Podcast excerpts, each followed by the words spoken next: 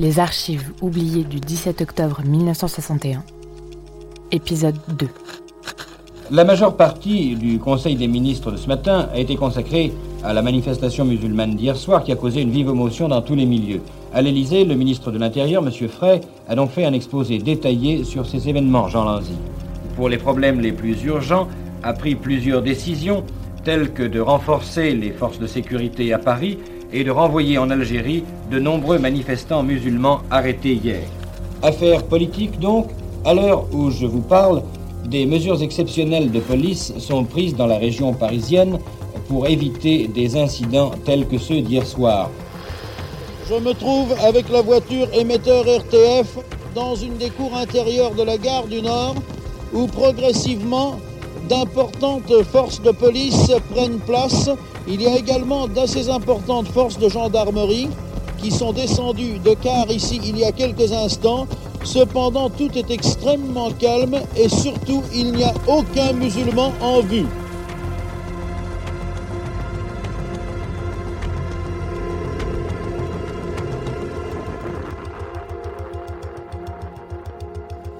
Et Roger a dit, il ne s'est rien passé. Je donne ma parole, il ne s'est rien passé à Paris hier et avant-hier. On ne saura jamais exactement combien il y a eu de morts. La répression policière sera sanglante. Bilan officiel, deux morts, 64 blessés et des milliers d'interpellations. Une répression qui avait fait des dizaines de morts, mais seulement trois officiellement. 7 morts. Bilan officiel, 3 morts. 200 d'après le FLN. Dans l'assassinat des 200 à 300 Algériens. C'était soldé par la mort de 200 personnes. Jean-Luc Elodie affirme que plus de 200 personnes ont été tuées ce jour-là. Il y aurait eu près de 300 morts. Un rapport commandé l'année dernière par Jean-Pierre Chevènement en recense 32. Mais beaucoup d'archives se sont volatilisées.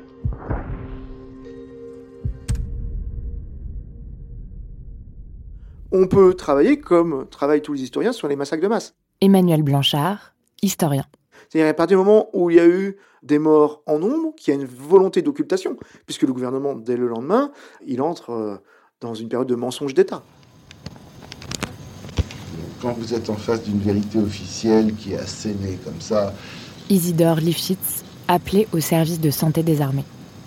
que vous avez euh, le préfet de police euh, qui fait des déclarations extraordinairement lénifiantes, que vous avez le ministre de l'Intérieur, monsieur très respectable, monsieur Frey, qui vient dire qu'en réalité, il ne faut pas gonfler euh, l'affaire, que ça s'est passé avec un minimum de dégâts. Bon, évidemment, moi, je- petit militaire de, de, de, là, je n'avais pas grand crédit.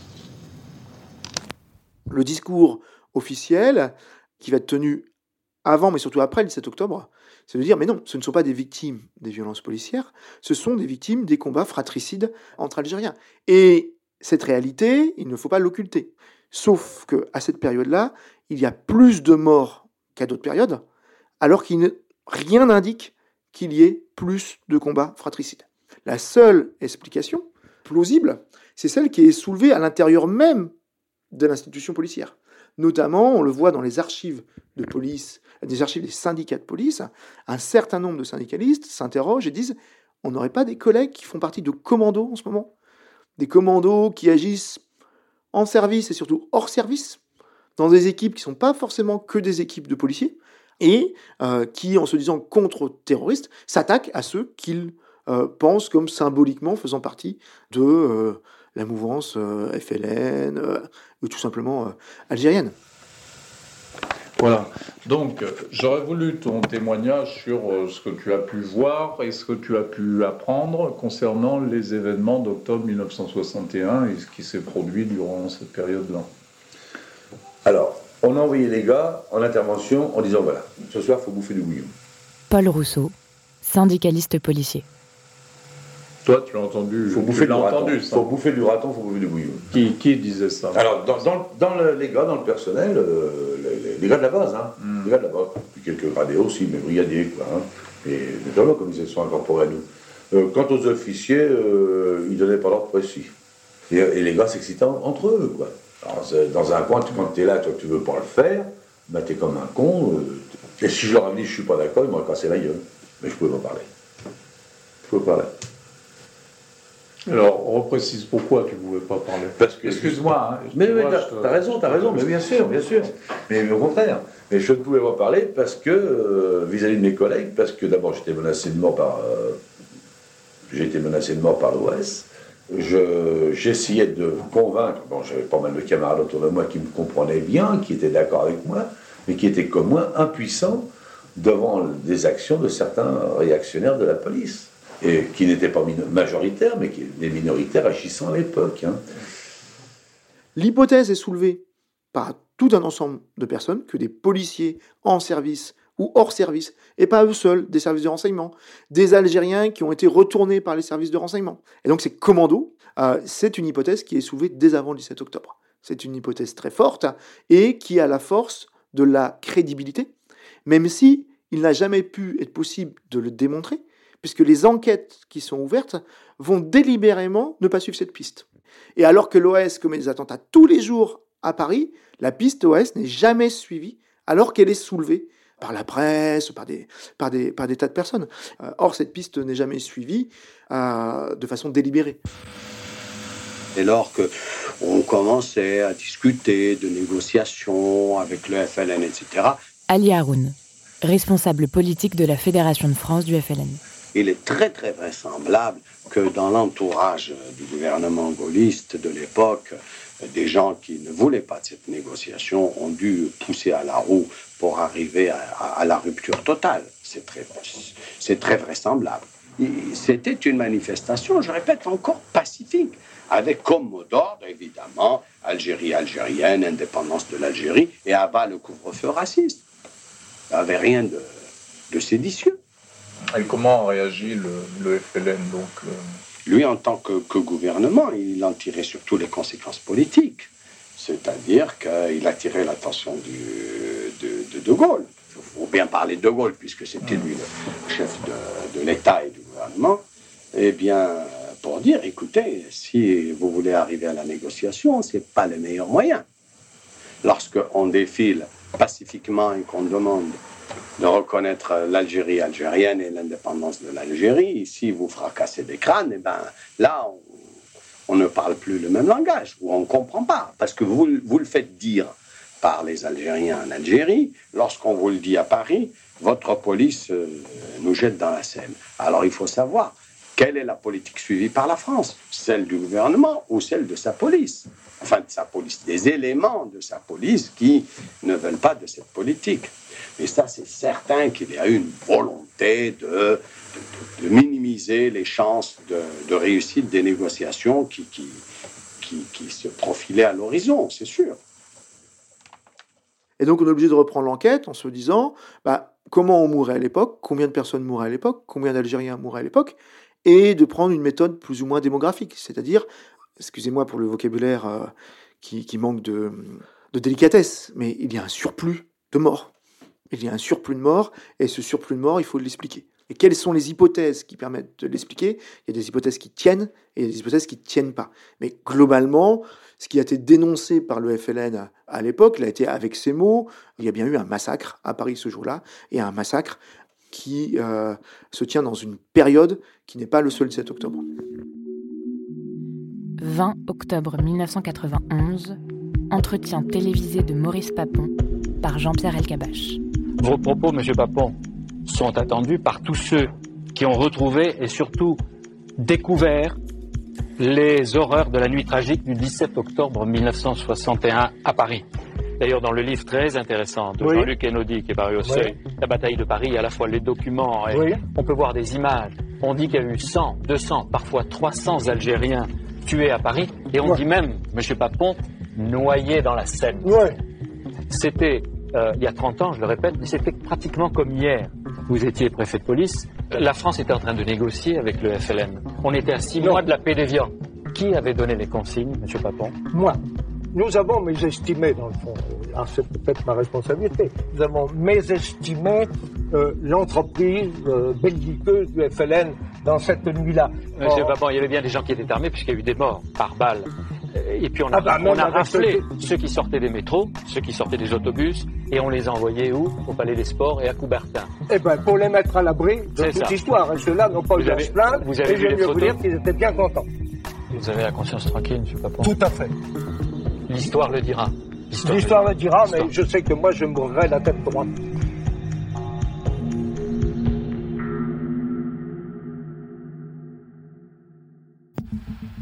Journaux télévisés, 1997. Madame, Monsieur, bonsoir. Maurice Papon, 86 ans, ancien préfet de police, ancien secrétaire d'État, va être jugé par la Cour d'assises de la Gironde pour complicité de crimes contre l'humanité. Les jurés auront à examiner son rôle dans la déportation de 1690 juifs entre juin 42 et août 44 alors qu'il était euh, secrétaire général de la préfecture à Bordeaux. On peut s'en étonner, mais à l'occasion du procès de Maurice Papon, on ne parle donc pas seulement de son action pendant l'occupation. Les témoins évoquent, vous l'avez entendu, également son attitude pendant la guerre d'Algérie, et notamment lorsque, euh, préfet de Paris, le 17 octobre 1961, il était en titre le responsable de la police à l'occasion de la tragique manifestation organisée par le FLN qui se termina dans un bain de sang. Le procès de Maurice Papon à Bordeaux, l'ancien préfet de police de Paris, est confronté aujourd'hui aux historiens de la guerre d'Algérie pour évoquer la sanglante répression de la manifestation des Algériens du 17 octobre 1961.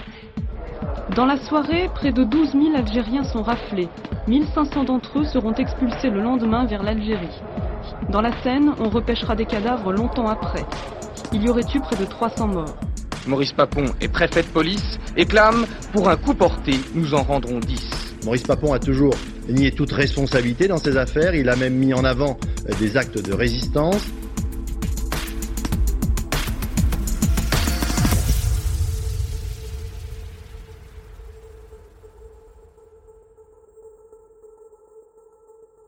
Maurice Papon était poursuivi pour avoir, en quelque sorte, participé en tant que secrétaire général de la préfecture de la Gironde à la séquestration, l'arrestation de, de- de- de Français et les transports de ces Français après à Drancy, Pierre Mérat, avocat. sous le seul, seul, seul, seul prétexte qu'ils étaient nés juifs. Dans un procès d'assises, il faut savoir que vous jugez des faits et vous jugez aussi l'homme, ce qu'on appelle le curriculum vitae.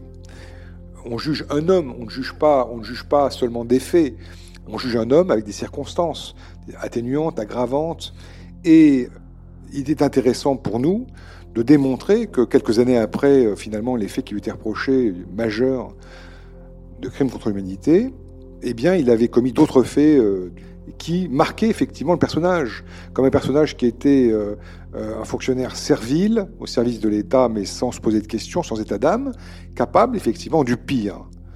Et nous est venue l'idée de faire citer Jean-Luc Einaudi, qui était en quelque sorte l'historien, l'historien citoyen si, si on veut, comme il se définit lui-même, mais en tout cas historien à part entière, et l'auteur d'un livre majeur, La bataille de Paris, où il dénonçait effectivement une ratonnade d'État qui avait été organisée, qui avait été menée avec, euh, avec précision par des forces de l'ordre sous l'autorité, sous l'autorité de Maurice Papon.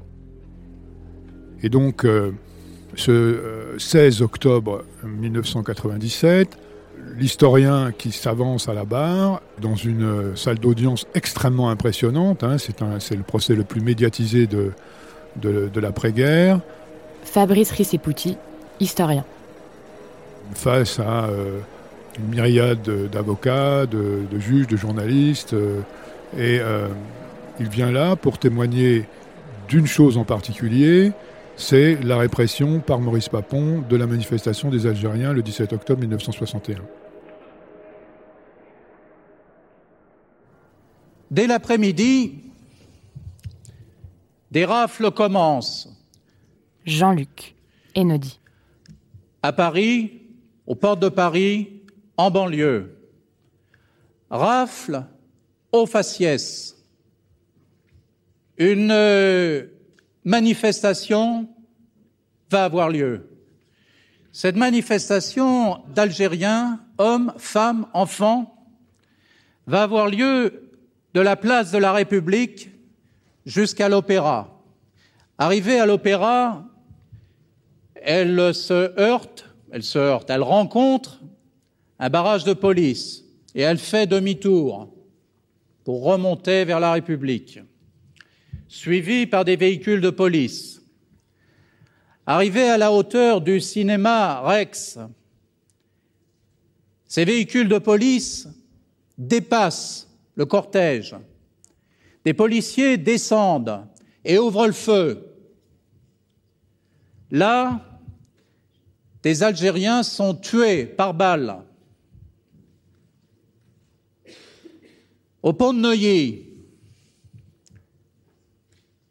la police ouvre également le feu. Des gens sont tués et blessés là-bas.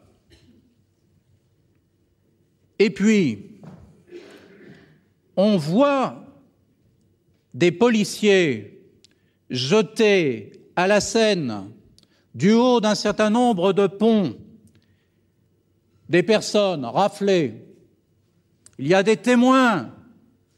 Ce sont des policiers qu'ils ont vus, pas des Algériens jetant d'autres Algériens. Non, ce sont des policiers qu'ils ont vus. Dans la nuit du 17 octobre, la préfecture de police publie un communiqué disant que les Algériens ont ouvert le feu sur les forces de maintien de l'ordre qui ont été contraintes de répondre et qu'il y a eu deux morts parmi les manifestants. Finalement, le bilan officiel sera de trois morts. Cette version de la préfecture de police de M. Papon est totalement mensongère, totalement. Il n'y a eu aucun policiers blessés par balle le 17 octobre 1961, alors que dans le même temps, il y avait des scènes de violence épouvantables, des milliers de personnes raflées, plus de 6000 personnes au Palais des Sports.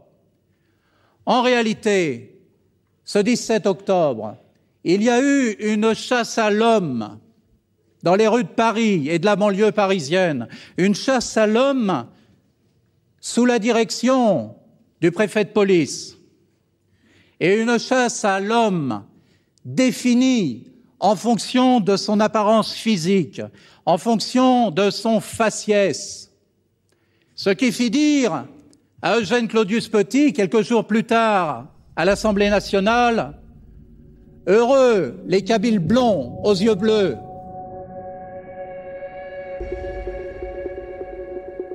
Sa déposition va durer près de deux heures au total. La défense de Papon est prise de court euh, et le hasard extraordinaire du déroulement de ce procès fait que la déposition des nodus a lieu le 16 octobre. Hein. et le lendemain, c'est naturellement l'anniversaire du 17 octobre 1961.